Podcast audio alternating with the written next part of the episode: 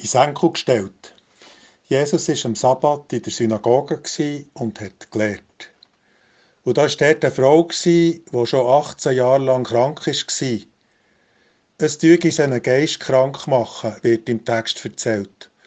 Und darum hat sie schon in dieser langen Zeit nicht mehr sich aufrichten Als Jesus die Frau sieht, redet er ihr gut zu und sagt zu einer Frau, du bist von deiner Krankheit erlöst. Und er legt ihr die Hände auf. Sie hat sich auf der Stelle gerade aufgerichtet und hat Gott gesegnet. Der Synagogenvorsteher regt sich auf, weil Jesus die Frau gesund gemacht hat. Vor allen Leuten zitiert er Jesus das Gebot von der Ruhe am Viertag. Sechs Tage lang sollst du arbeiten, aber am siebten Tag sollst du aufhören damit. Ich kann mir es gerade vorstellen. Wie man einen jungen, frechen Schnudder einsenkelt. So hat es der Synagogenvorsteher mit Jesus gemacht. Ist es denn geschafft, wenn ich die Frau gesund gemacht habe? So fragt ihn Jesus zurück. Du hast mir jetzt das Mehl gesputzt und mich gesenkelt. Und ich habe ja eigentlich gar nichts anderes gemacht als du. Ich habe die Frau gesenkelt, aber eben so, dass sie jetzt wieder gerade aufgeht. Sag, hast du ein Problem damit, dass sie jetzt im aufrechten Gang unterwegs ist? Seid doch nur ehrlich. Alle von euch gehen doch heute am Viertag mit ihrem Pferd zum Brunnen. Auch du gehörst zu den Kindern von Abraham, sagt Jesus zu ihr.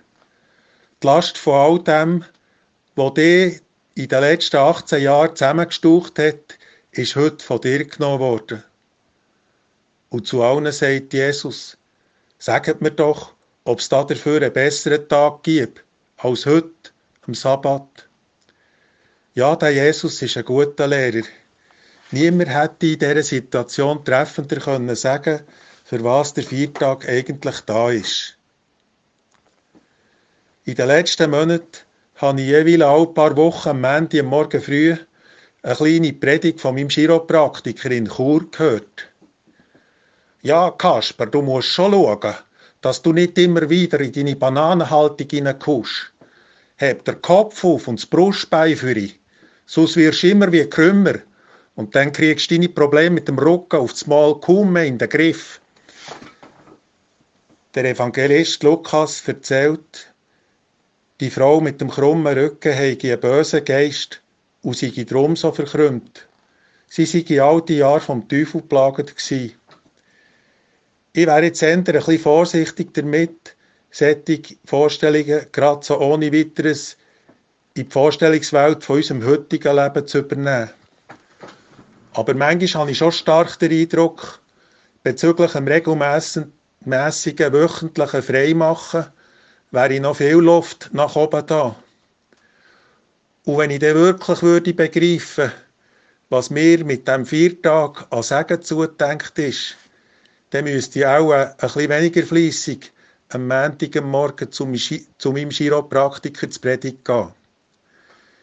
Mein Name ist Kasper Kunz. Ich bin der Pfarrer in der Kirche Gemeinde Zillis-Schamserberg.